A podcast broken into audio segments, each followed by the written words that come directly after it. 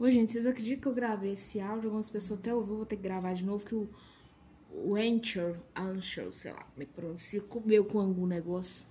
O podcast aqui, né? Mas vamos embora, não vamos reclamar, não. Já falei que agora eu quero é agradecer. Então, olha só, é, Mateus 16, versículo 21.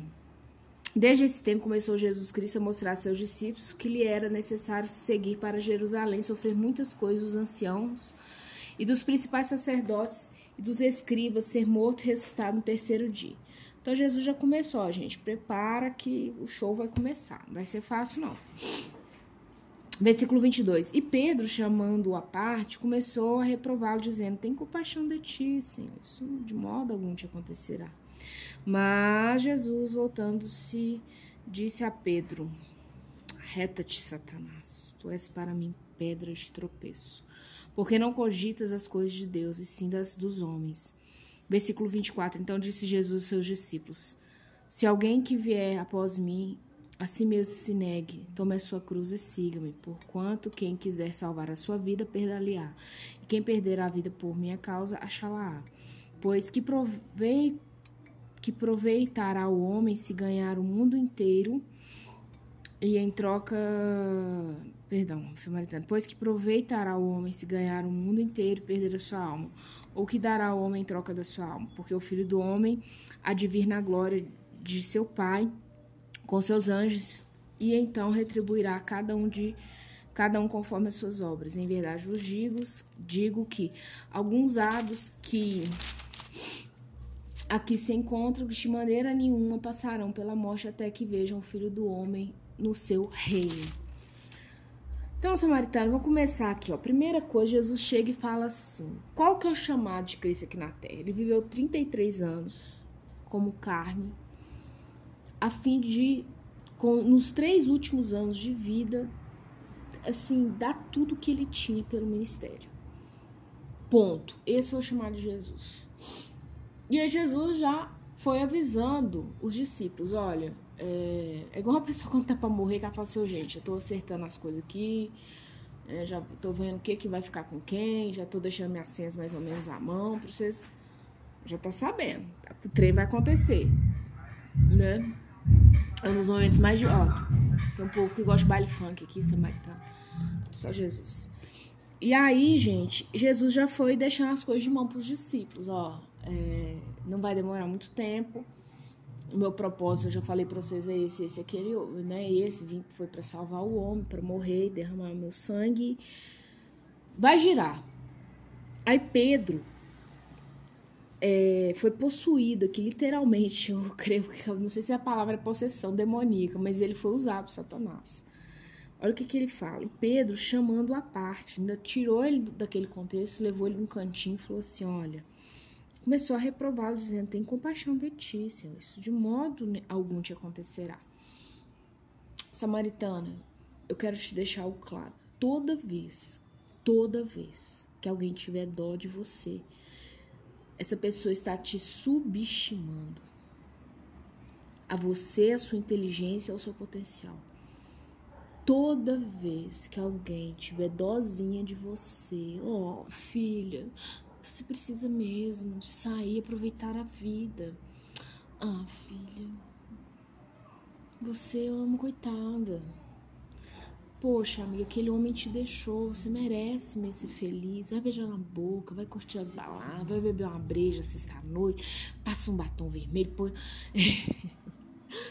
ah, deixa eu contar o testemunho pessoal pra vocês. Vocês acham que é só vocês que sofrem tentação. Tinha uma senhora que trabalhava aqui em casa olhando minha filha, a mais nova de três aninhos, que na época tinha um ano. Pra quem não sabe, o pai dela saiu de dentro de casa, ela tinha só cinco meses. A meu convite, não vou colocar o cara como crápula, não, porque foi eu que falei com ele, não, já, já fez muita hora extra nesse trem, vambora. Aí, ela falava assim comigo, hum, eu, tenho uma, eu tinha uma filha adolescente, ainda tenho, né, a 01, a primogênita, ela falou assim, deixa a menina curtir a vida, pôr as pernas pra fora, beijar na boca e ser feliz. E às vezes ela falava assim comigo, você é um mulherão, você é boba demais, você tinha que passar um batom vendo essa boca, colocar a calça apertada, um short arrochado e sair a sexta-noite, eu olho esses meninos aqui pra você, só pra você curtir. E eu sexta-noite na faculdade, inclusive ela trabalhava aqui em casa porque eu precisava estudar à noite. Aí eu olhava aquela, né, esses, eh, esse estilo Pedro chamando a parte, você é bonita, passa um batom, o que que é? Você vai morrer não, você é doida? Eu pensava assim, olhava pro testemunho de vida dela, né? Os filhos estavam bem criados, a casa dela como é que era. Eu não tô aqui para julgar, mas tem coisas que são evidentes, não precisa nem de julgamento, né? Eu falei assim, é, vai lá não, tá ruim, viu? Vou voltar para trás. E aí, um dia eu falei com ela assim, tá, se a minha filha curtir a vida, a primogênita, falei, qual você cuida dos netos? Que podem vir? Ah, não, já tô criando dois. Falei assim, ah, então, pronto. Você já resumiu, então, o que, que é? Porque lá em Eclesiastes que a gente estudou esses dias, Salomão fala: jovem, viva a sua juventude. Você só não esquece que você vai ter que fazer a contabilidade disso junto com Deus. Você vai ter uma prestação de conta. O único esquecimento que nós temos, samaritana, eu tenho meu pai, amo a vida dele, honro ele naquilo que eu posso. E ele foi esse homem que curtiu a vida doidado sem limite. Hoje ele está com 60 anos, ele paga um preço. A Eclesiastes fala isso, jovem, porque um homem de 40 anos não é um idoso. Um homem até seus 50 e poucos anos, é dos 55 para lá que vai começando a virar a chave para o 60, porque é a terceira idade. Mas um homem até seus 55, ele é um homem jovem. Se ele tá com saúde e tudo, é um homem tá bem, gente. Uma mulher, você entende?